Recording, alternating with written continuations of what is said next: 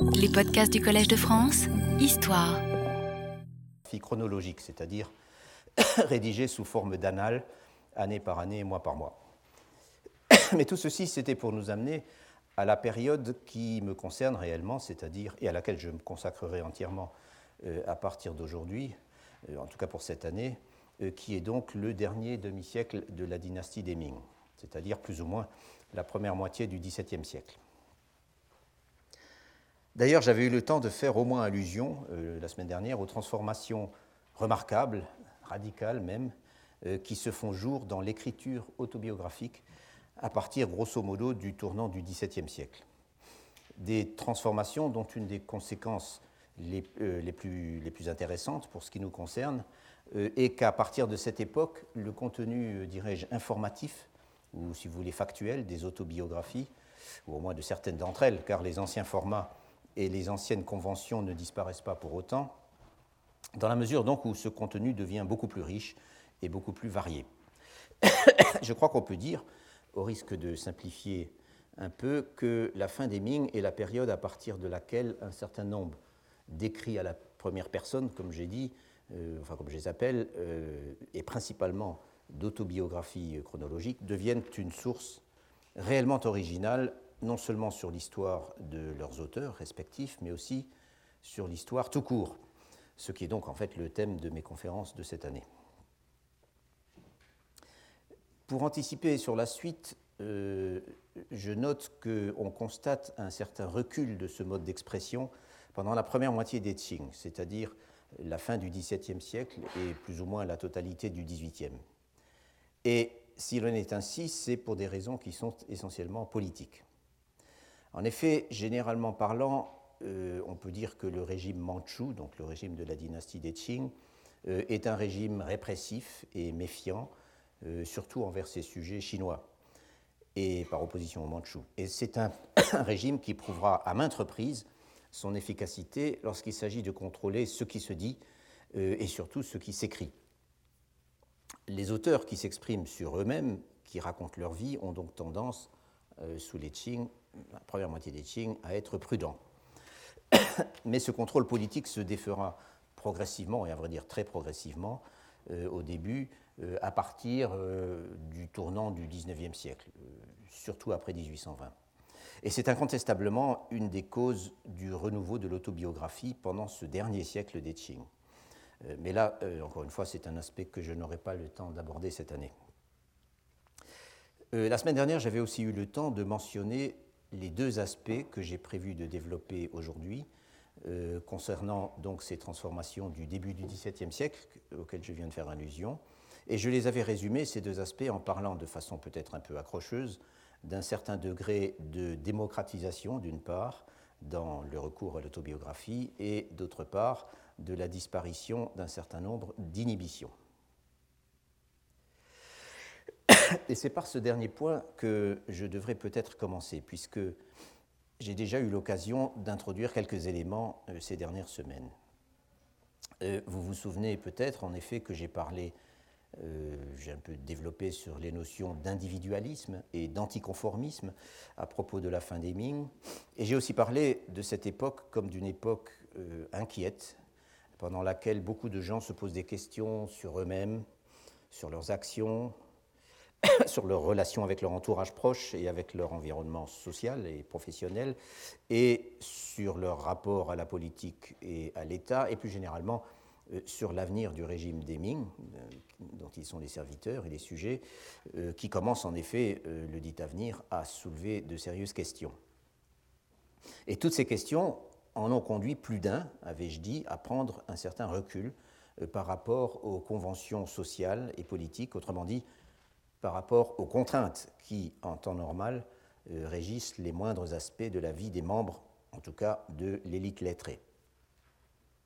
Et ces incertitudes s'expriment bien sûr dans leurs écrits, et non seulement euh, bien sûr, mais c'est évidemment par, par, leurs écrits, et uniquement par là, euh, que nous pouvons aujourd'hui nous en faire une idée. Et elles s'expriment plus particulièrement, donc c'est pour ça que j'en parle, dans les textes autobiographiques que certains de ces auteurs de la fin des Ming ont laissés. À vrai dire, ce n'est pas la première fois que j'en parle, et vous m'excuserez de revenir ici, au moins en partie, sur certaines, mais en les développant, sur certaines généralités à propos de l'autobiographie en Chine, euh, sous les Ming et sous les Qing, que j'avais évoquées dans mon cours de 2001. La question était alors de situer ce sous-genre particulier, que j'ai mentionné déjà plusieurs fois, même cette année, que sont ce que j'appelle les autobiographies professionnelles, euh, rédigés par certains fonctionnaires, la plupart d'entre eux d'ailleurs euh, des fonctionnaires du XIXe siècle. Et euh, parlant de ça, à l'époque, je m'étais déjà référé à la distinction fondamentale que pose l'ouvrage de Pei Wu, dont j'ai remis la référence sur la liste d'aujourd'hui,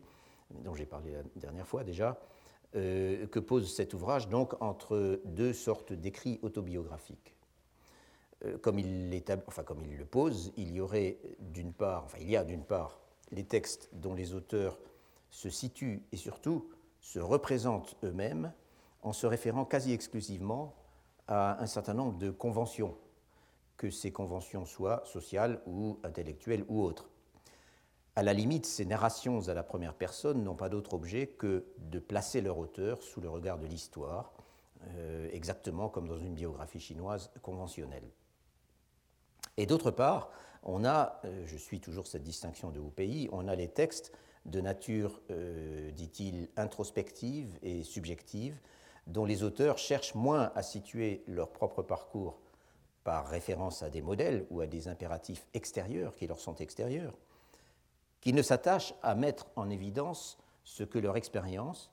euh, leur vie, qui dans certains cas est présentée comme une sorte d'itinéraire spirituel, peut avoir d'unique et à montrer comment les événements extérieurs retentissent ou ont retenti sur leur personnalité et sur leur compréhension du monde. Et enfin, euh, ils s'attachent euh, bien souvent, ou certains d'entre eux en tout cas, à faire part au lecteur des réflexions que cela leur inspire. Pour les spécialistes de l'autobiographie, pas seulement en Chine, mais en général, euh, historiens littéraires, disons, seule cette seconde catégorie de textes peut être considéré comme authentiquement autobiographique, au sens intime du terme, si l'on veut, et dirais-je aussi au sens moderne du terme, tel qu'il a été illustré en Europe, à partir du XVIIIe siècle surtout, euh, par un certain nombre d'œuvres, euh, dont le modèle, et peut-être la plus célèbre, pourrait bien être euh, les Confessions de Rousseau, modèle indépassable, indépassable si l'on en croit du moins les mots par lesquels s'ouvre ce texte de Rousseau, euh, mots que je vous rappelle, je cite, Rousseau parle, Je forme une entreprise qui n'eut jamais d'exemple et dont l'exécution n'aura point d'imitateur. Je veux montrer à mes semblables un homme dans toute la vérité de la nature, et cet homme, ce sera moi. Fin de citation. Mais il semble que Rousseau avait malgré tout un inspirateur, et je crois qu'il l'a dit lui-même, et cet inspirateur, c'était Saint Augustin, dont les confessions encore, au moins les premiers livres euh, dans lesquels il parle de sa jeunesse, auraient en quelque sorte été euh, une sorte d'exemple fondateur euh, auquel se référeraient tous ceux qui se sont livrés, se référaient tous ceux qui se sont livrés à ce genre d'exercice. Mais il va de soi qu'entre Saint-Augustin et Rousseau, la visée, est tout à fait, la visée est tout à fait différente, et à tout point de vue, Saint-Augustin euh, ne dévoile ou ne dévoilait pas sa vérité pour que l'humanité en soit informée, ce que fait Rousseau, euh, ce qu'il fait, euh, c'est en fait de confesser ses errements à Dieu. Mais ça prend la forme d'une autobiographie qui, qui est relativement intéressante à lire, beaucoup moins que Rousseau, je dois dire.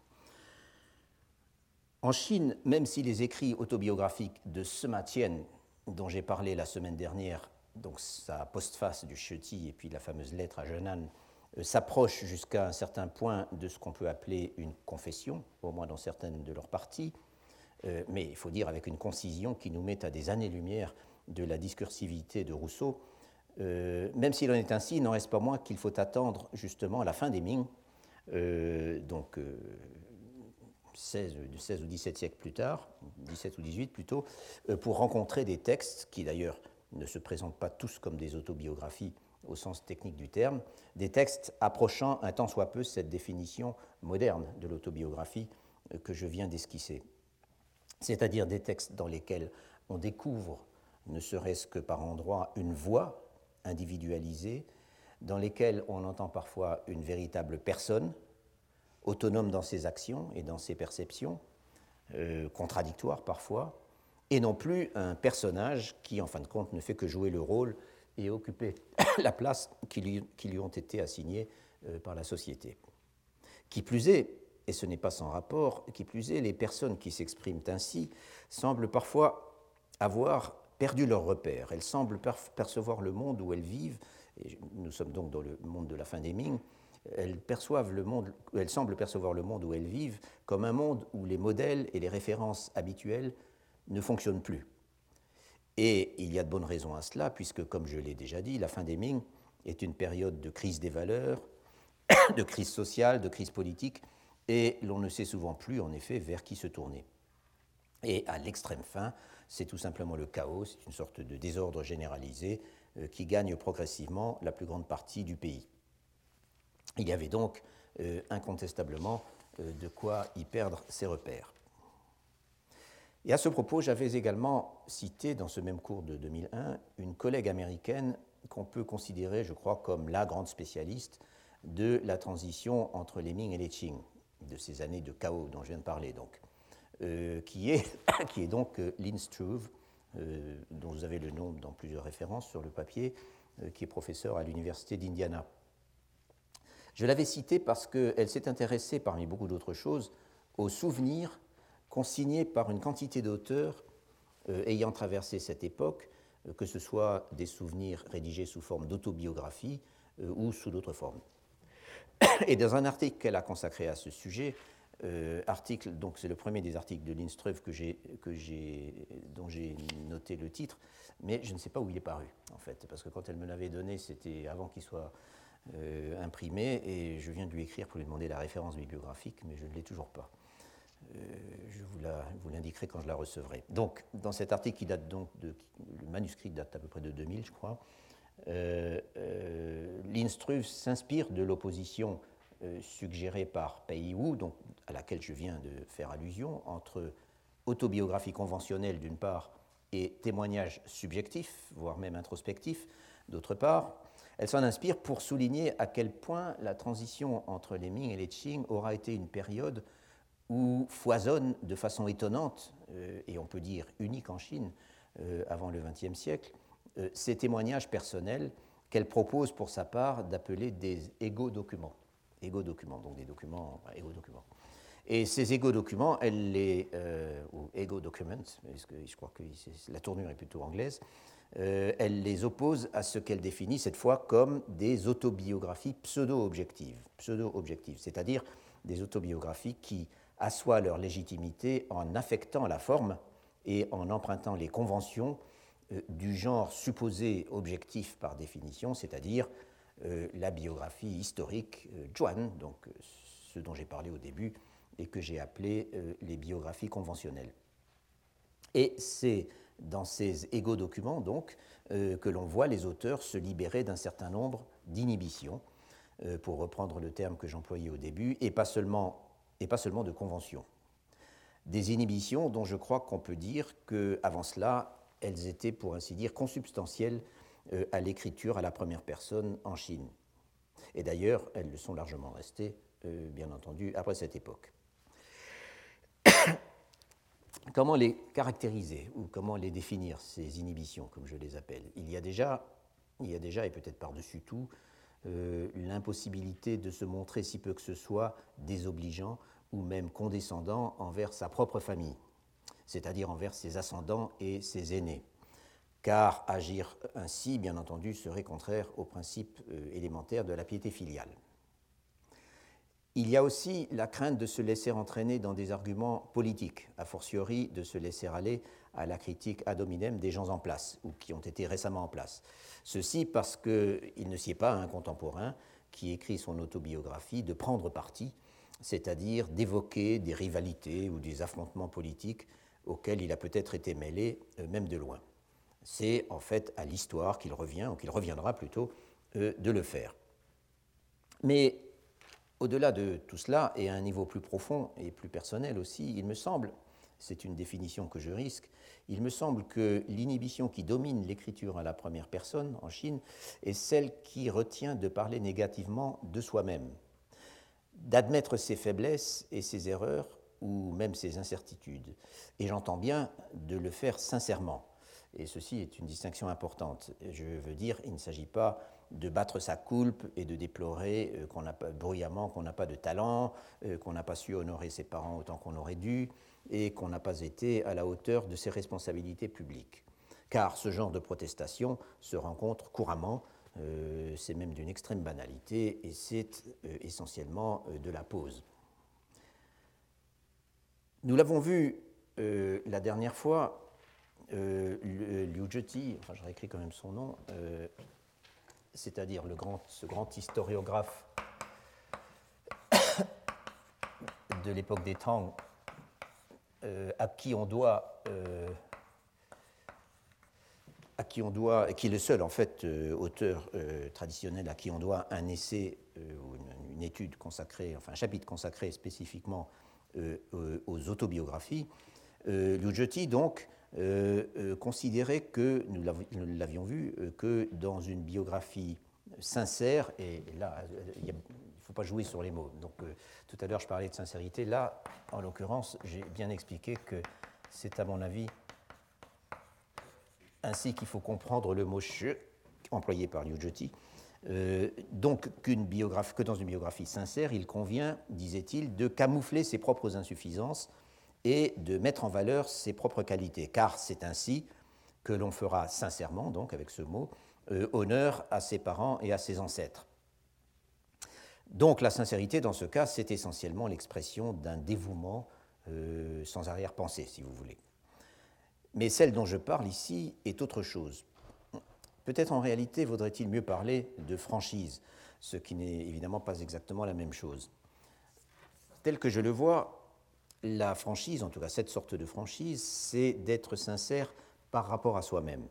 et non pas par rapport à des instances telles que la famille ou l'État euh, qui en effet requièrent votre dévotion, comme je viens de le dire, et auxquels on est par définition subordonné. C'est pourquoi lorsque je parle d'introspection, d'examen de soi-même, de subjectivité, etc., il me semble que ce sont autant de notions qu'il convient de placer au centre de toute définition de cette nouvelle autobiographie, et je crois que le terme n'est pas exagéré, de cette nouvelle autobiographie qu'on voit apparaître donc à la fin des Ming et qui est on ne peut plus éloigné des canons fixés euh, de nombreux siècles avant, mais de façon très, très influente pendant de nombreux siècles, euh, fixés par Liu Zheti. en fait, on la voit apparaître, cette nouvelle autobiographie, comme je l'appelle, euh, et c'est un point qui n'est pas inintéressant de souligner, on la voit apparaître dès le courant du XVIe siècle, dans un cas très particulier qui est celui de ce que Pei Wu, dans son livre, appelle des autobiographies spirituelles. Euh, c'est ainsi que les appelle Pei Wu, et en fait, il consacre euh, un chapitre de, son livre euh, à, à, ce thème de l'autobiographie spirituelle. Et ces autobiographies donc spirituelles sont des textes plus ou moins développés, dont les auteurs, qui s'affichent euh, souvent comme des excentriques, ou au moins comme des non-conformistes, en tout cas comme des gens qui ne sont pas comme les autres, euh, que ce soit intellectuellement ou socialement, euh, dont les auteurs donc décrivent une sorte de quête de l'illumination. Et cette illumination peut être aussi bien bouddhiste que confucéenne. Car il ne faut pas oublier que le néo-confucianisme des Ming, qui était l'idéologie, disons, dominante dans les milieux lettrés, est extrêmement marqué par le bouddhisme et, que sous certains aspects et dans certaines manifestations, la méditation, etc., euh, les, deux, euh, les, deux, choses sont en fait extrêmement, extrêmement proches. Ce qui est important ici, c'est que les auteurs de ces textes, donc de ces autobiographies spirituelles, n'hésitent pas à s'analyser justement, à se regarder d'un œil critique, à parler de leurs revers et de leurs difficultés, euh, et en en parlant, Wu le dit bien dans ces termes que j'utilise également, il dit, ils en parlent sans inhibition et sans enjoliver. Sans inhibition et sans enjoliver. Je donnerai quelques illustrations intéressantes de cette attitude de questionnement sur soi et surtout de détachement au regard des conventions qui régissent normalement l'écriture de l'autobiographie lorsque j'aborderai le premier des textes que je prévois de présenter un peu en détail. En fait, je l'aborderai la semaine prochaine. comme vous verrez, il s'agit d'un ouvrage euh, assez conséquent et même très long, et pas toujours facile à lire, qui se présente comme, techniquement, comme une autobiographie chronologique. C'est un Nienpu, sauf que son titre n'est pas Nienpu, mais indique, la nature, disons, d'apprentissage du parcours qui est euh, qui est décrit dans cette autobiographie. C'est donc non pas un, non pas un, Nienpu, mais un euh.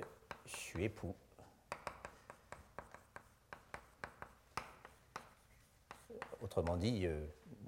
la chronique d'un apprentissage.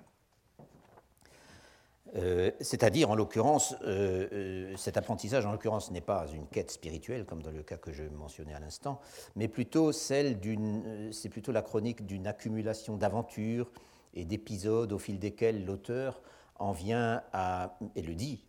à mieux connaître et à mieux, à mieux accepter les aléas de la carrière qu'il a embrassée, donc celle de fonctionnaire, bien sûr, à mieux connaître aussi la façon dont, dont se comportent les gens, et enfin à mieux cerner ses propres aspirations et à se demander en fait s'il tient vraiment tant que cela à être fonctionnaire. Et c'est probablement dans ses réflexions à ce sujet euh, que cet auteur se révèle le plus libre et, encore une fois, euh, je crois qu'on peut le dire, le plus franc. Et cet auteur, donc, je vous en donne tout de suite euh, le nom, est, un fonctionnaire de la fin des Ming, dont le nom est Xu Zhetio.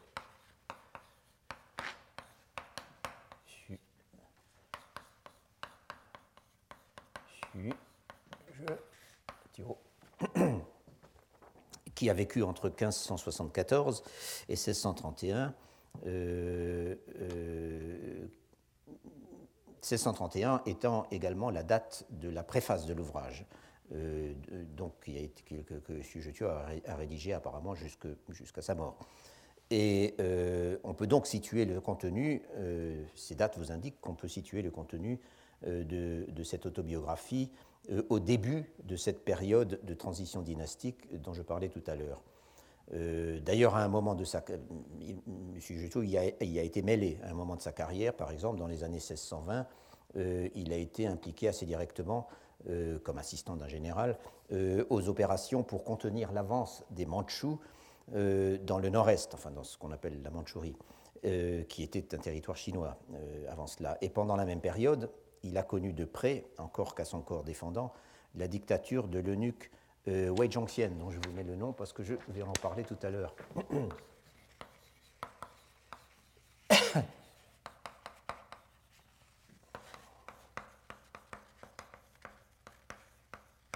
Wei Zhongxian. Euh, il a cette dictature, donc, euh, ainsi que, euh, il l'a vu de près, ainsi que ses terribles conséquences politiques. En termes de transition dynastique, si vous voulez, la carrière et la vie de Xu Zhetio correspondent à peu près à ce que j'appellerais le début de la fin. Mais je parlerai plus tard de Xu Zhetio et de son autobiographie et de tout ce que celle-ci nous révèle sur le fonctionnement du personnage et plus encore de la vision extrêmement originale euh, qu'il nous propose de la bureaucratie, de l'administration et de la société de la fin des Ming, ou au moins de certains de leurs aspects. Dans l'immédiat, euh, euh, donc ceci j'en parlerai à partir de la semaine prochaine, mais dans l'immédiat, je voudrais vous donner un autre exemple de cette démarche introspective et de cette franchise, de cet effort pour être franc, dont j'ai parlé en disant un mot d'un texte que je n'ai pas eu personnellement l'occasion de lire, et il n'a pas l'air facile du tout à trouver, en attendant mon prochain voyage à Harvard, mais sur lequel nous disposons d'une étude extrêmement intéressante, toujours de Lynn Struve, euh, l'auteur que je mentionnais tout à l'heure, une étude qui est parue donc il y a deux ans dans la revue euh. Donc, vous avez également la référence sur, la feuille. Nul probablement ne connaît mieux que Lynn Struve la littérature extraordinairement variée euh, et si souvent passionnante et même excitante qu'ont produite ces quelques décennies de tumulte qu'en jargon sinologique nous appelons la transition Ming-Qing. Cette littérature, il n'est pas inutile de le préciser au passage, une proportion notable en a été assez vite dispersée euh, au milieu des désordres et des destructions euh, qui, ont, accompagné la dite transition, le changement de dynastie. Euh, et à ces circonstances peu propices à la préservation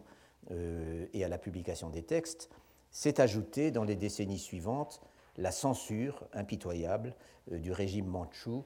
à l'égard de tout ce qui pouvait valoriser ou simplement rappeler ce style social, intellectuel, politique tellement original, flamboyant même, qui n'a plus été justement qu'un souvenir après la chute des Ming. Cela dit, une partie de ces ouvrages disparus ou censurés a commencé à réémerger dans le courant du XIXe siècle et plus encore après la chute des Qing sous la République. Et l'on doit précisément à Lin Struve une bibliographie commentée d'une richesse et d'une utilité extrême de cette littérature un peu hors norme et qui jusqu'à très récemment était souvent euh, des plus difficiles d'accès. Difficiles d'accès parce que euh, beaucoup d'ouvrages n'existaient en fait que sous la forme d'exemplaires rares ou même uniques, parce qu'en termes techniques on appelle des ouvrages rares, euh, dispersés dans des collections peu accessibles en Chine et parfois au Japon. Simplement, la situation a changé pour, notre plus grand bien, car l'industrie du reprint, qui tourne aujourd'hui à plein rendement depuis quelques années en Chine, l'industrie du reprint a notamment changé cette situation, donc si bien que euh, toutes les bonnes bibliothèques, comme la nôtre, instituée aux études chinoises du Collège de France, toutes les bonnes bibliothèques possèdent désormais des textes qui, autrefois, jusqu'à il n'y a pas si longtemps, ne pouvaient être consultés qu'au prix de longs voyages et bien souvent de patientes négociations. L'article auquel je fais allusion, pour y revenir, est donc consacré à un de ces textes peu connus, et celui-là est en fait quasiment inconnu. Il ne s'agit pas, notez-le bien, d'une autobiographie, mais d'un autre type de texte à la première personne. Euh, c'est en effet une sorte de journal euh, tenu quelque peu irrégulièrement par un fonctionnaire passablement obscur, mais tout à fait obscur, euh, de l'extrême fin des Ming, un nommé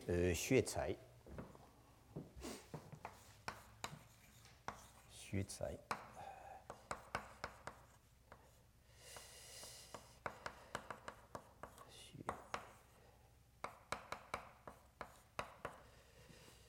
un homme Tsai, dont on connaît euh, les dates. Il est né en 1598 et mort en 1665. En 1665. Et ce journal, c'est-à-dire ce qui en a subsisté, parce qu'il semble qu'il ait tenu son journal pendant une plus longue période, euh, couvre,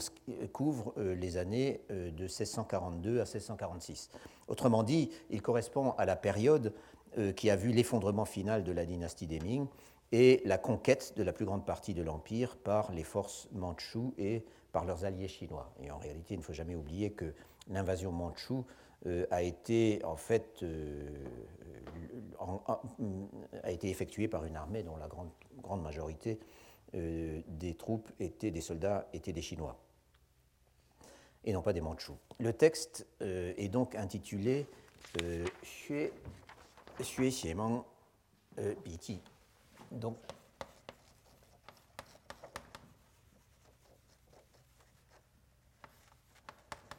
Donc, Xue est le nom de, cet auteur que je viens de décrire. Euh, est son nom social, comme on dit, euh, par opposition à, Tsai, qui est son nom de, baptême. Enfin, Ce n'est pas vraiment le terme qui s'impose. Et l'ouvrage se présente dans son titre comme un piti, c'est-à-dire littéralement ces notes écrites au fil du pinceau euh, qui étaient euh, normalement des, qui désignait normalement des notes donc, prises euh, sans plan préconçu euh, et au hasard des lectures ou des conversations. Mais dans le cas présent, bien que l'ouvrage s'appelle BT, euh, la forme et le contenu sont bien ceux d'un journal, donc disposé par ordre chronologique, de notes prises jour, après jour par l'auteur sur ce qui lui arrive, sur ce qu'il réussit à savoir de l'actualité et sur les réflexions que tout cela lui inspire. Au moment où Xue Tsai rédigeait donc cette partie de son journal, sa carrière était derrière lui.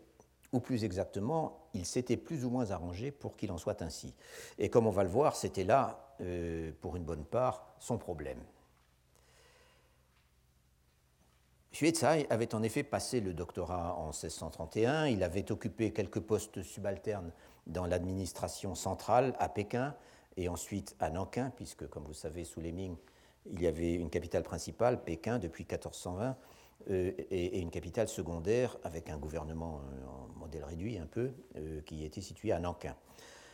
Et donc il avait servi dans l'administration centrale à Pékin et à Nankin, et après cela, il avait été nommé dans un poste impliquant celui-là beaucoup plus de responsabilités, qui était celui de préfet de la préfecture de Kaifeng, c'est-à-dire la capitale de la province du Henan.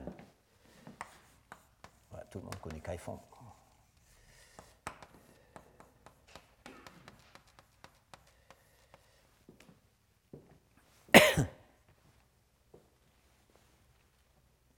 Kaifeng n'était euh, pas seulement une très grosse préfecture. Euh, à ce moment-là, la région que cette préfecture administrait se trouvait sous la menace directe des chefs rebelles qui sillonnaient la moitié nord de la Chine depuis quelques années, à la tête d'armées composées euh, essentiellement de paysans chassés de chez eux par la famine et avec les armées impériales à leur trousse. Xuezai avait donc passé à Kaifeng deux années difficiles pendant lesquelles il s'était trouvé en conflit constant avec les généraux envoyés par la cour pour exterminer les rebelles. Et au bout de deux ans, il était tombé malade et il avait tout bonnement abandonné son poste euh, pour rentrer chez lui euh, au Tiangsu, euh, la province dont justement Nankin est la capitale. Au moment où débute son journal, donc en 1642, Xuezai est donc retourné à une vie de lettré fonctionnaire euh, retirer des affaires publiques ou de fonctionnaires lettrés, euh, retirer des affaires publiques, vivant sur ses terres et anticipant de finir tranquillement ses jours euh, avec sa famille, à laquelle il était, semble-t-il, extrêmement attaché, et en s'adonnant aux activités sociales et littéraires typiques de son milieu. Or, comme son journal l'illustre abondamment, et tout ça je vous le dis à partir de l'article de l'Instru, puisque je n'ai pas lu le texte, comme son journal l'illustre abondamment, les événements ne lui ont pas laissé, ne lui ont pas laissé le loisir euh, de cette paisible retraite. L'Empire, en effet, est alors en train de littéralement se déliter. Et jour après jour, Xuezai est assailli de nouvelles angoissantes, euh, voire tout simplement catastrophiques. Les luttes fratricides à la cour, des révoltes ça et là, bien sûr les revers militaires qui se succèdent en Mandchourie, euh, la destruction complète de Kaifeng, son ancienne préfecture qui a été inondée et, ensuite capturé euh, après la destruction des digues du fleuve Jaune par un de ses chefs rebelles dont je parlais tout à l'heure. Euh, ceci se passe à l'automne 1642, etc. etc. C'est comme si l'étau se resserrait euh, peu à peu autour de la région prospère et hautement cultivée et civilisée où vit Xuezai, et où, plus inquiétant encore, les gens n'ont pas l'air de s'en faire et se livrent, dit-il, déplore-t-il, à leurs occupations et à leurs plaisirs comme si de rien n'était. Nous reviendrons d'ailleurs à propos d'autres textes sur cette étrange ambiance du Tiangnan à la veille de la grande catastrophe. Puis, euh, en avril 1644, c'est la nouvelle de la chute de Pékin, euh, aux mains d'abord du fameux Li Zicheng, donc ce, très, célèbre rebelle, qui c'était celui qui avait justement euh, détruit complètement Kaifeng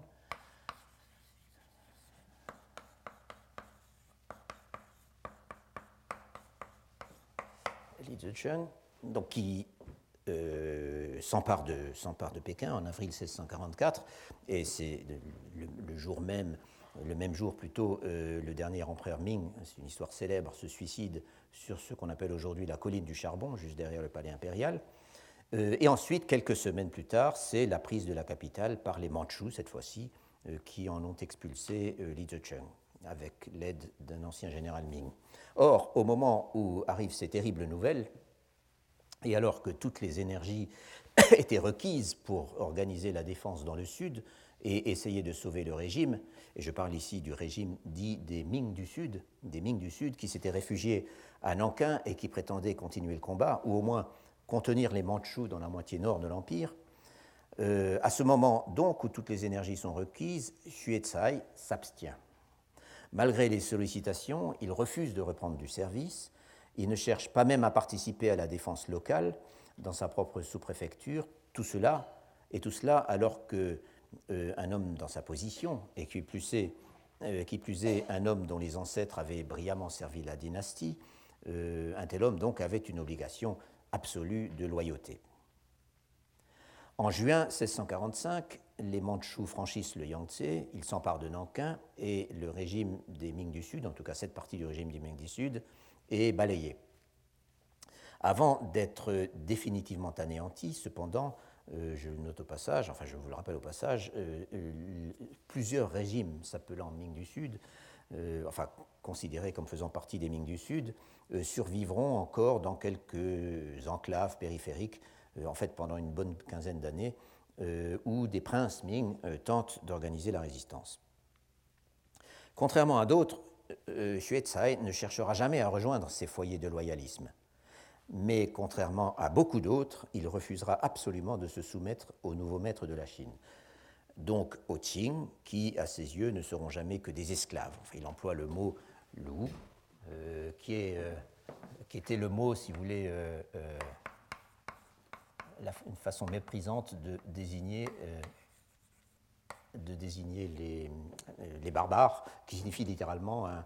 prisonnier de guerre réduit en esclavage. Donc, dans tous les textes de, la fin des Ming euh, qui ont été ensuite censurés sous les Qing, euh, les, les Mandchous, les Mongols, etc., étaient appelés loups. Et donc, il fallait effacer tout ça. Ou, alors, si on avait des textes comme ça chez soi, on risquait de se faire couper la tête. Donc, pour lui, les Mandchous ne seront jamais que des esclaves, euh, même s'ils sont montés sur le trône à Pékin. Après avoir donc tenté de se cacher avec sa famille, il décide en fin de compte de se réfugier dans un monastère bouddhiste et de se faire moine Ceci afin de ne pas avoir à marquer sa soumission au Qing en adoptant la coiffure, c'est-à-dire la tonsure du, devant du crâne et, la queue, euh, ainsi que le vêtement imposé à tous les Chinois de sexe masculin par le nouveau régime, et imposé avec la dernière brutalité. Euh, c'est là un épisode sur lequel j'aurai certainement l'occasion de revenir. Xue est donc devenu ce qu'on appelle un imin, euh, c'est-à-dire littéralement euh, un sujet survivant de la dynastie déchue, un, loyaliste si vous voulez. Sauf que lui, son loyalisme est plutôt passif. Euh, la catégorie des imin est, importante dans l'histoire des Ming et des Qing. Tout ceci donc, c'est à l'arrière-plan. Or, si j'ai exposé rapidement ces circonstances, c'est parce que l'écho qu'on en trouve dans le journal de Xuezhai constitue apparemment un exemple extrême de cette propension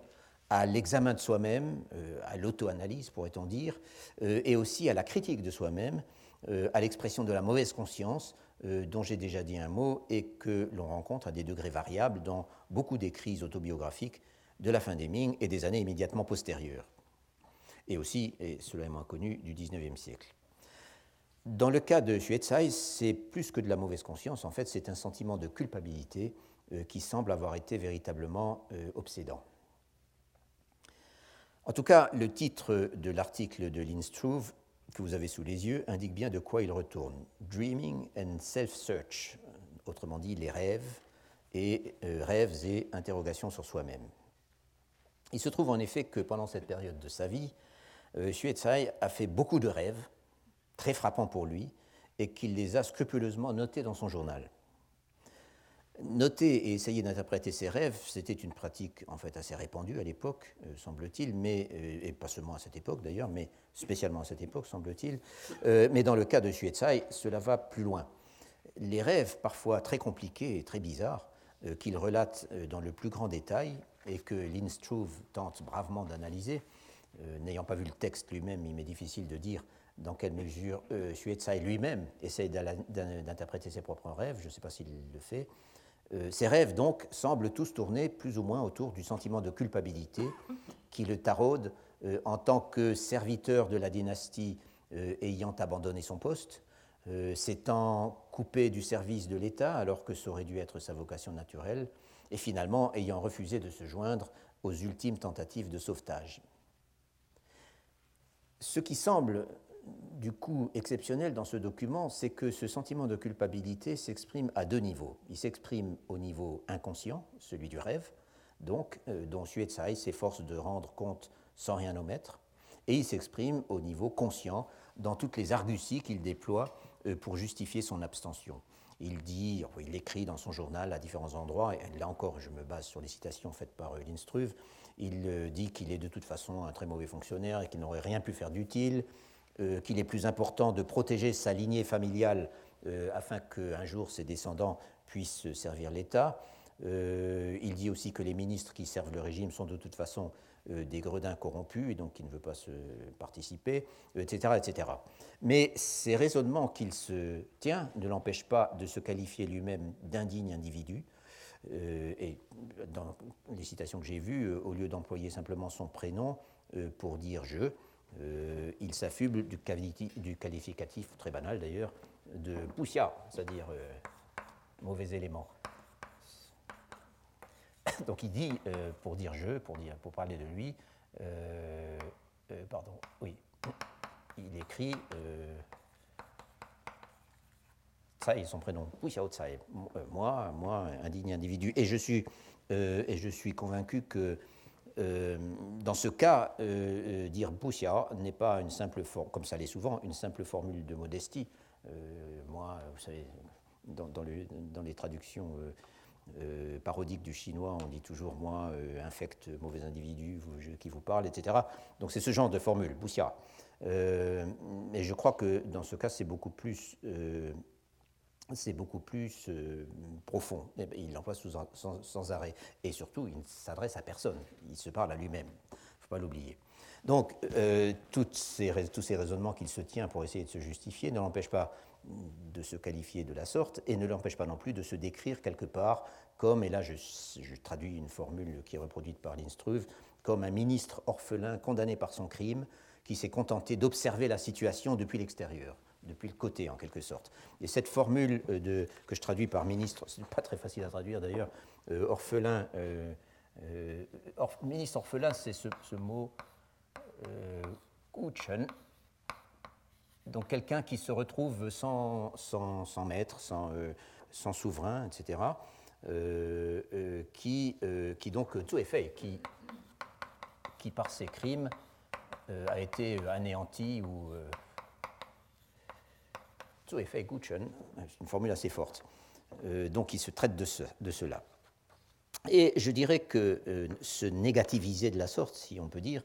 encore une fois, exprimer ce que Linstruve appelle, euh, appelle son aliénation, euh, ce ne sont pas du tout des choses rares euh, dans la littérature à la première personne de la fin des Ming. nous en rencontrerons d'ailleurs d'autres exemples, encore que nettement moins virulents et obsessionnels que celui de Xuezai. C'est en fait à cause de son côté extrême dans l'autocritique, s'inscrivant, il est vrai, dans l'une des phases les plus dramatiques de l'histoire de la Chine moderne,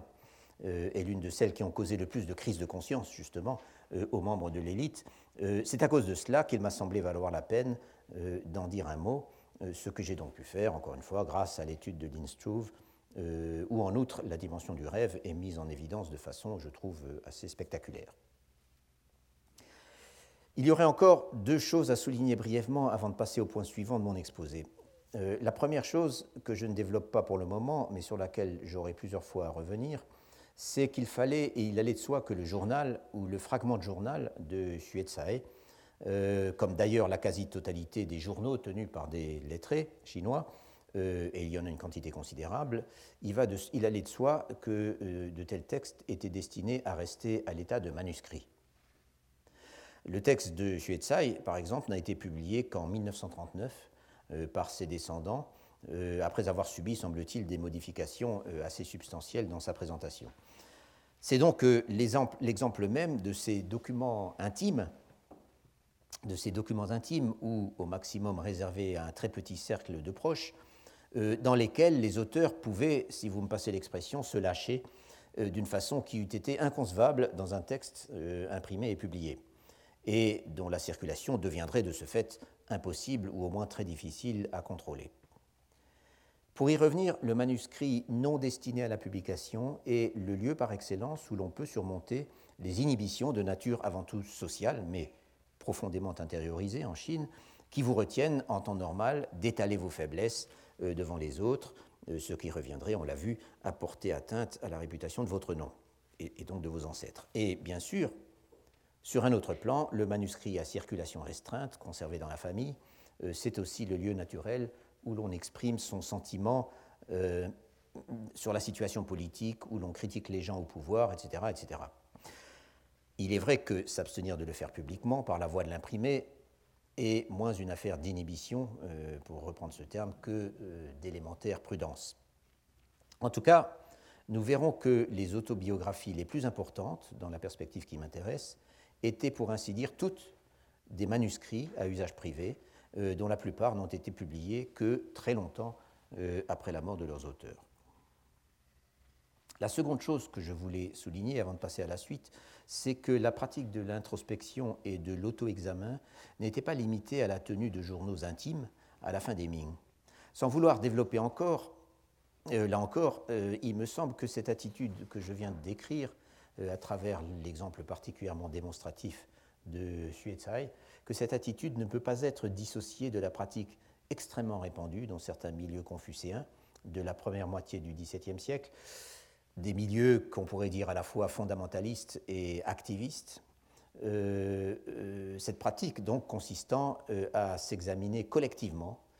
au sein de cénacles, de clubs ou d'académies rassemblés des lettrés unis par les mêmes idéaux on essaye d'analyser, donc on se met ensemble et on essaye d'analyser ses bonnes et ses mauvaises actions, euh, ou ses bonnes et ses mauvaises pensées, et on les soumet à la critique et à l'appréciation de ses pairs. Et de, même, et de même, il est difficile euh, de séparer ces pratiques euh, auxquelles je viens de faire allusion, et qui sont tellement typiques de l'intense vie associative qui mobilisait les lettrés de la fin des Ming, et auxquelles on pourrait encore ajouter euh, les conférences publiques de maîtres invités qui attiraient toujours beaucoup de monde. Il est difficile donc de séparer tout cela des pratiques personnelles, cette fois-ci, de nouveau, de comptabilité de ces bonnes et mauvaises actions, de comptabilité de ces bonnes et mauvaises actions, ou encore de ces mérites et démérites. Donc c'est les, les euh, les mérites et les démérites ou les fautes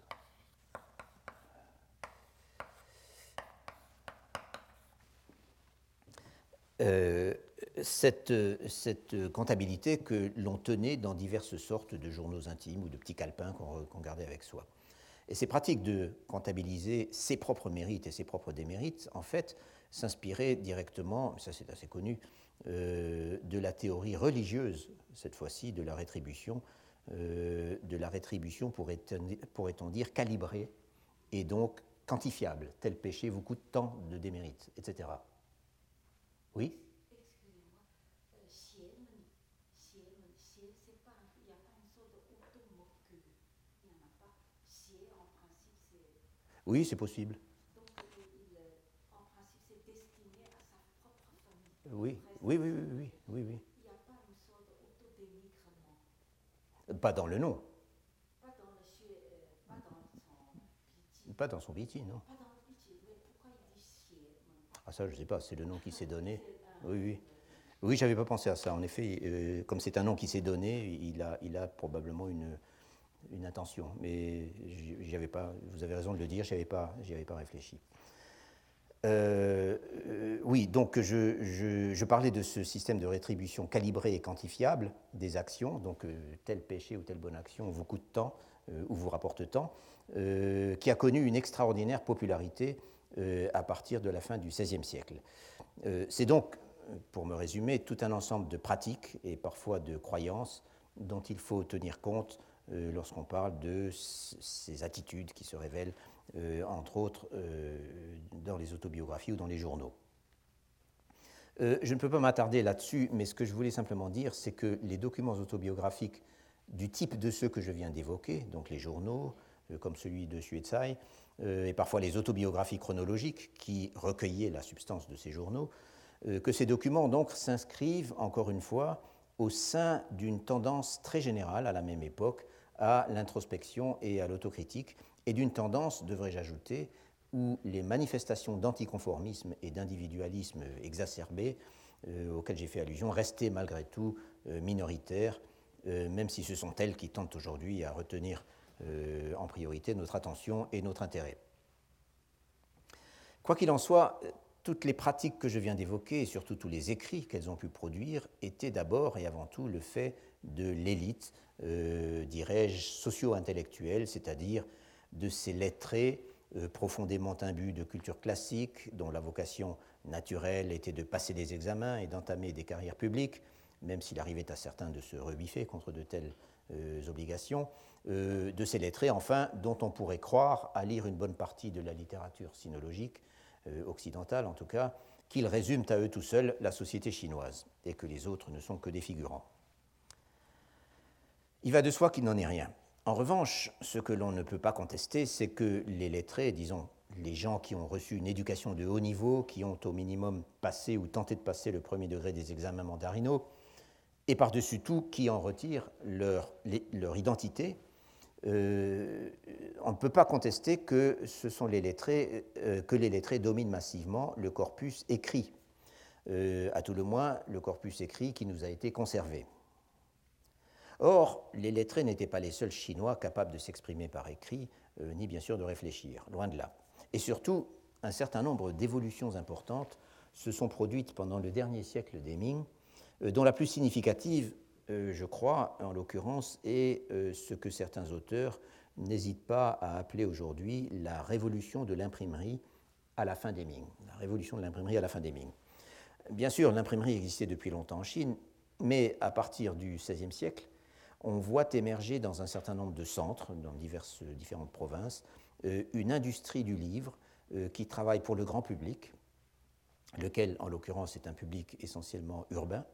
et qui produit à grande échelle, enfin à grande échelle, tout est relatif, à grande échelle pour l'époque, euh, des publications bon marché, euh, considérées en fait comme totalement médiocres par les bibliophiles, des publications visant à la fois à populariser la haute culture auprès du grand public, celui qui ne jouit pas du statut de lettré, et à le fournir, ce public, en ouvrages pratiques et en littérature de divertissement. C'est en effet la grande époque, euh, donc ça commence euh, oui, dans, la première moitié du XVIe siècle déjà, c'est la grande époque euh, des encyclopédies de la vie quotidienne et des guides et aides de tout genre. Et c'est aussi l'époque où les romans et les nouvelles rédigées en langue vernaculaire se diffusent dans tous les milieux ayant accès à l'écrit. Les lettrés sérieux affectent bien sûr de ne pas dire ces choses immorales, mais il est clair que la plupart euh, en raffolaient. Dans la mesure où l'élargissement du public de lecteurs devrait en toute logique impliquer un élargissement du public des scripteurs, ou pour le dire plus simplement, dans la mesure où la culture de l'écrit semble s'être considérablement répandue dès le XVIe siècle, euh, risquons le mot, semble s'être démocratisée, euh, on est en droit de se demander s'il n'a pas été également possible un certain degré de popularisation, ou encore une fois de démocratisation, de l'écriture autobiographique, euh, quelle qu'en soit la forme. C'est donc le second point que je voulais traiter aujourd'hui, que je ne traiterai d'ailleurs pas en, euh, en, entier pour des raisons de temps. Parler de démocratisation est bien sûr tout à fait relatif. Là encore, d'ailleurs, je suis parti d'une observation de Pei Wu euh, dans son livre, Pei Wu qui n'emploie pas le mot, je le précise quand même. Pei Wu, en effet, remarque à un endroit que le problème de la loyauté envers le régime sous lequel on sert, a beaucoup travaillé certains auteurs d'autobiographie euh, qui avaient été mêlés aux conflits entre factions extrêmement violents de la fin des Ming, euh, des années en particulier 1620 euh, et, 1630, et dont plus d'un de ces auteurs s'est retrouvé à croupir en prison dans l'attente d'être exécuté après avoir été accusé justement de déloyauté envers l'empereur. Il dit aussi la même chose, donc euh, cette notion de cette préoccupation et euh, cette, obsession du problème de la loyauté, il dit aussi la même chose de, ceux qui ont survécu à la chute des Ming, sans s'être sacrifiés sur le champ de bataille ou alors sans avoir eu le courage, comme certains de leurs collègues, de se donner la mort euh, plutôt que d'être les sujets d'une nouvelle dynastie. Et là, nous retrouvons un peu le problème de Xue Tsai, encore que Xue Tsai lui-même, comme nous l'avons vu, a choisi une sorte de voie médiane euh, comme beaucoup d'autres d'ailleurs, en prenant la tonsure et en s'enfermant dans un monastère, plutôt que de se soumettre ou de se donner la mort. Mais ce sont les premiers, ceux qui ont été accusés et emprisonnés sous les Ming, donc avant la, chute du régime, euh, qui me concernent ici. Parlant de rédiger son autobiographie en prison, et alors qu'on est promis à l'exécution, le modèle était évidemment euh, Wen Tianxiang, donc ce loyaliste de la fin des Song du Sud, dont j'ai parlé, je crois, la dernière fois.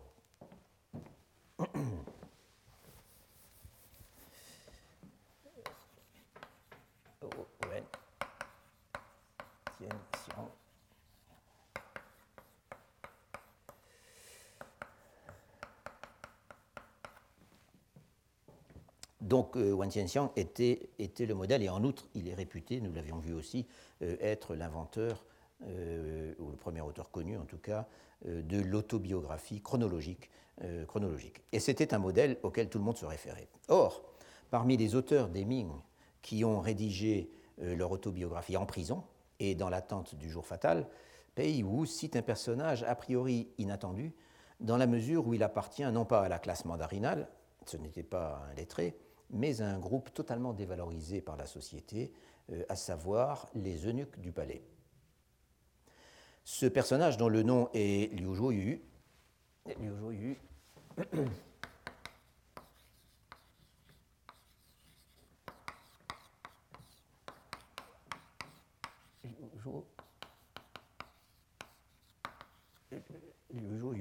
euh,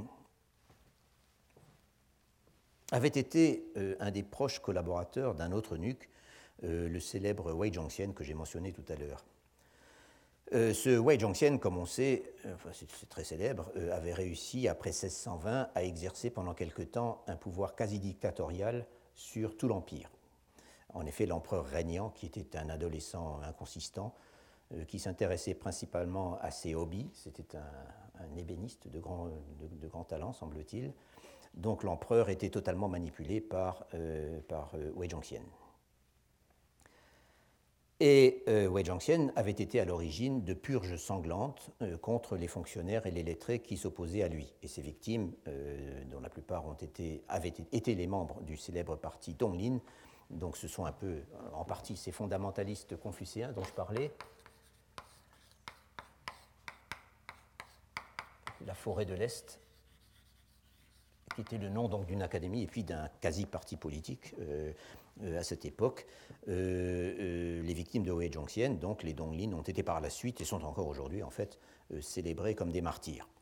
Quoi qu'il en soit, Liu Zhuoyu avait reçu une très bonne éducation et c'est à ce titre qu'il avait été engagé comme assistant par Wei Zhongxian, donc au sein du palais, hein, parmi les eunuques du palais du palais impérial, euh, Wei Zhongxian, lequel ne savait ni lire ni écrire.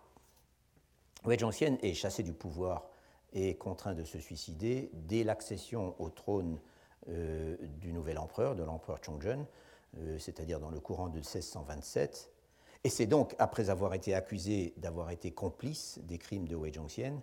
que notre auteur, Liu Zhuoyu, passe de longues années en prison et finit par être condamné à mort euh, semble-t-il en 1636, et en fait on ignore si et quand il a été exécuté. Euh, en tout cas, l'ouvrage dont je vais parler tout de suite euh, contient encore des références à l'année 1641, donc il a croupi en prison de longues années. La raison pour laquelle je parlais de démocratisation, un terme comme un autre, c'est qu'au fond de sa prison, le nuque Liu Zhuoyu fait exactement la même chose que certains lettrés fort distingués qui s'étaient trouvés au même endroit et avec les mêmes perspectives d'avenir euh, au moment des purges de Wei Zhongxian quelques années plus tôt. Il rédige son autobiographie dans le but de se justifier devant l'histoire et espère-t-il euh, d'être gracié. Euh, en dépit de son ton très apologétique, en fait on peut dire que c'est un, plaidoyer autant qu'une autobiographie, ce document, cette autobiographie de Liu Zhuoyu est, est remarquable à beaucoup d'égards. D'abord, Liu Zhuoyu revendique son identité. Il révèle ses origines et l'histoire de sa famille alors qu'il les avait soigneusement cachées pendant toute sa carrière d'eunuque au palais impérial afin de ne pas déshonorer les siens. Et il explique comment, alors qu'il appartenait à une famille euh, très honorable, d'officiers héréditaires, euh, et qu'il avait reçu euh, comme enfant une éducation qui lui aurait permis de préparer les examens, il s'était lui-même castré à l'âge de 15 ans, à la suite, dit-il, d'un rêve étrange, immonde, on se demande ce qu'il a bien pu rêver, mais il ne le dit pas.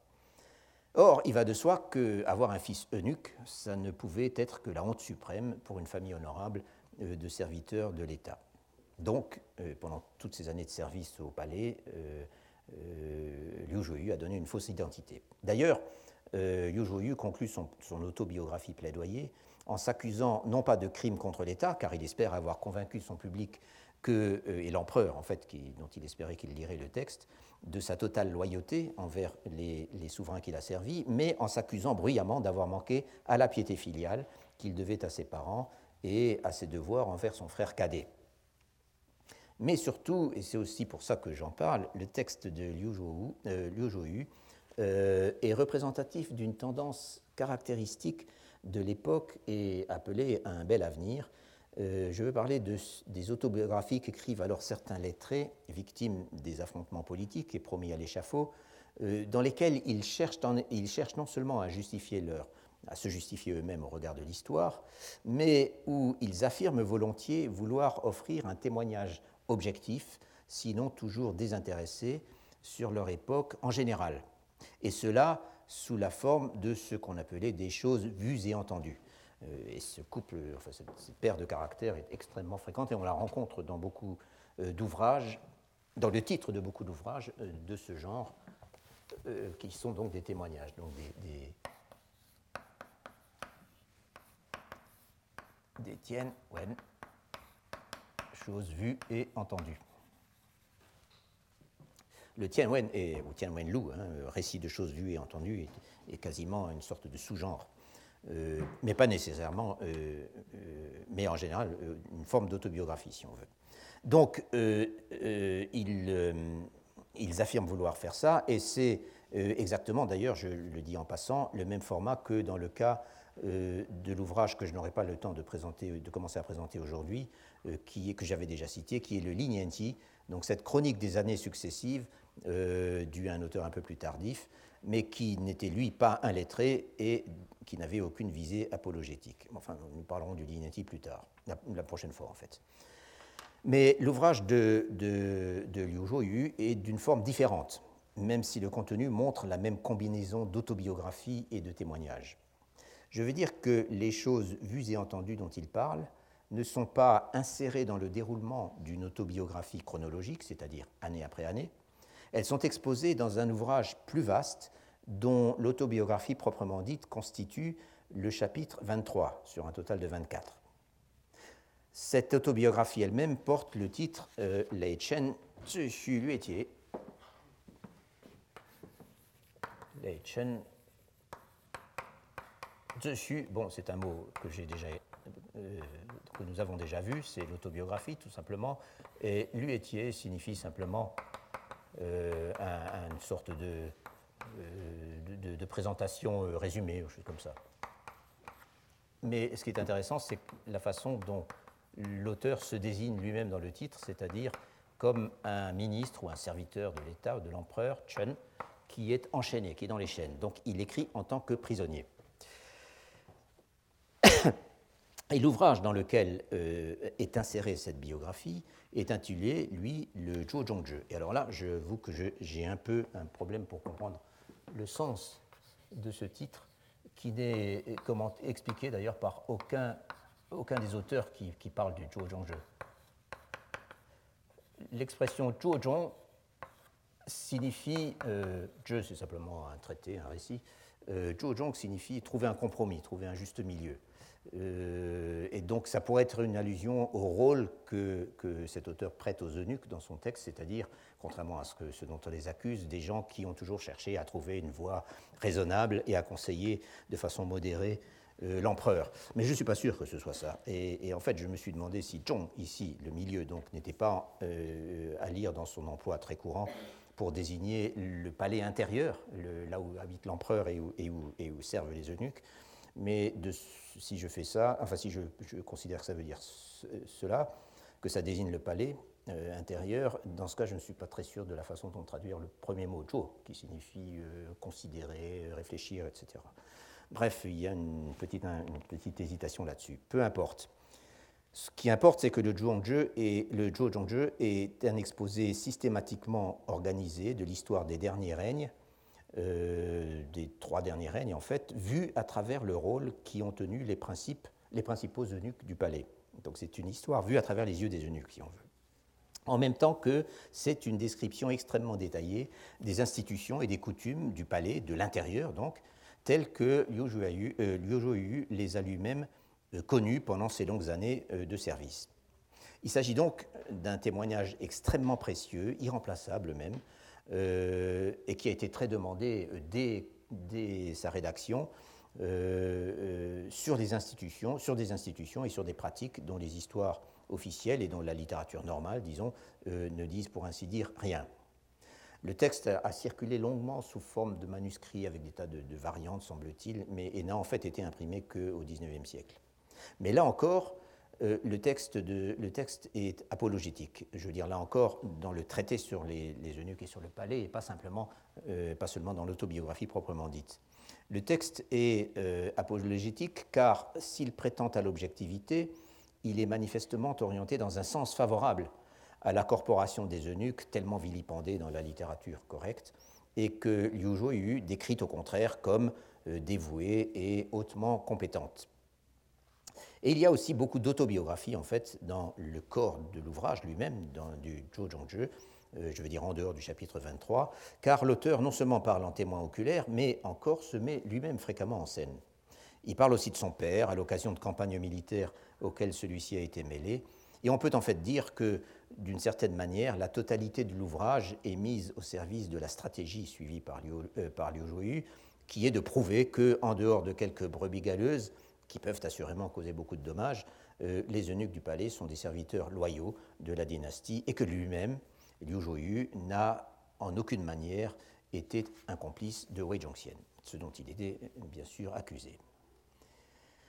Cela dit, ce que j'ai baptisé du terme un peu facile de démocratisation, ce n'est bien sûr rien de plus, en l'occurrence, que ce fait que désormais des gens regardés de haut, et même de très haut, par l'élite sociale et intellectuelle du pays, puissent très naturellement s'emparer de genres prestigieux, ici l'autobiographie rédigée en prison, dans la glorieuse lignée de Wen Jianxiang, pour raconter leur propre vie, euh, pour apporter leur propre témoignage et pour défendre leur honneur. Euh, pour Pei Wu, qui consacre trois pages de son livre au cas de Liu Zhuyu, euh, le fait qu'un personnage aussi humble ait pu écrire son autobiographie alors que cet exercice, euh, fort en vogue à l'époque, était jusque-là quasi exclusivement réservé aux lettrés, ce fait démontre à quel point, dit-il, la fin des Ming différait des époques précédentes. Sans aucun doute. Mais ce qui reste en tout cas certain, c'est que pour les membres de l'élite, un eunuque restera toujours quelqu'un de suspect. Pour ne donner qu'un exemple, euh, on, trouve un, commentaire euh, sur le Zhou dans le journal d'un lettré et fonctionnaire métropolitain très distingué ou très prestigieux de la fin du XIXe siècle, donc beaucoup plus tard, un certain Li Tsuming, euh, qui en donne une appréciation tout à fait positive comme document historique. Li Tsuming est assez connu.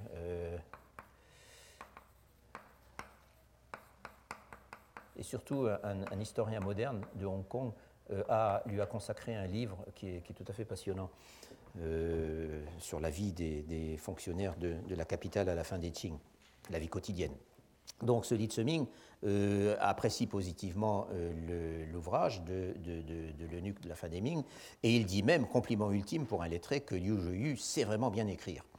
Mais il glisse quand même quelque part un eunuque, un homme de basse condition, Dit-il ou non la vérité On ne peut jamais en être sûr. Et Liu Zhuyu lui-même maintient en quelque sorte la distance. Dans sa préface, en effet, il se met dans la position du personnage modeste qui a des choses importantes à dire, mais qui ne pourra les dire que de façon vulgaire. Ainsi, après avoir expliqué qu'il s'en tiendra aux appellations familières en usage chez les eunuques pour parler de la personne de l'empereur, il ajoute Les stylistes se riront nécessairement de la vulgarité de mon langage, mais pour les historiens, il reste bien sûr la sincérité de mon témoignage. Et là, voilà encore un autre, euh, un autre mot que je traduis par sincérité. Euh, l'authenticité, si on veut, euh, c'est Dieu.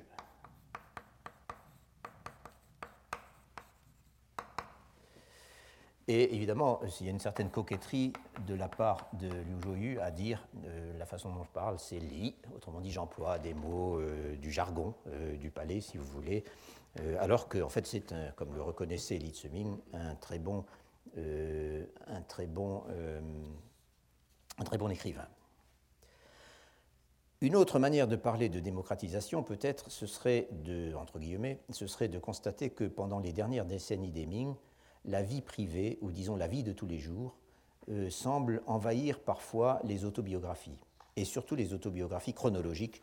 toujours beaucoup plus détaillées, comme je l'ai dit.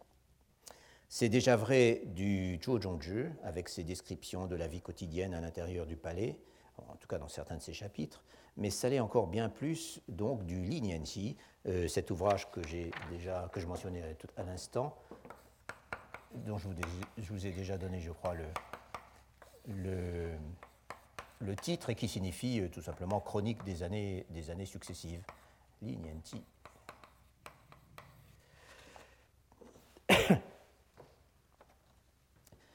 Euh, dont je, euh, dès le début de la, prochaine, semaine prochaine, enfin de la prochaine séance, je vous donnerai une brève description. Brève parce que plus tard, après avoir parlé de l'autobiographie de Sujetio, je reviendrai sur le Linienti beaucoup plus en détail. En tout cas, si j'en parle ici, c'est parce que, cette, enfin si je le mentionne maintenant, c'est parce que cette autobiographie chronologique, qui est fort longue et qui est, je dois dire, extraordinairement intéressante, est elle aussi l'œuvre d'un homme du commun. Pour être plus exact, c'est l'œuvre d'un membre d'une famille mandarinale déchue, euh, qui n'a jamais eu la prétention, euh, et, lui n'a jamais eu la prétention d'être un lettré, et euh, son style de vie à cet auteur, les activités, les préoccupations dont il parle, apparaissent en fait, et c'est encore un thème que je risque, que je risque apparaissent passablement, dirais-je, plébéiennes. C'est donc de, de, ce, de, ce, de, cet aspect particulier du Lignanti et des circonstances qui expliquent qu'en effet le fils d'une famille mandarinale puisse avoir une vie, faire des petits métiers, disons commerçant, instituteur, agriculteur, etc., euh, et nous présenter dans ce genre noble qu'est l'autobiographie chronologique euh, la vie, je dirais, euh, aura de la ville et aura des rizières dans la région de Shanghai. Et de ceci, donc, je dirais un mot d'abord rapidement la prochaine fois et ensuite beaucoup plus en longueur plus tard dans l'année. Je vous remercie. Retrouvez tous les podcasts du Collège de France sur www.collège-de-france.fr.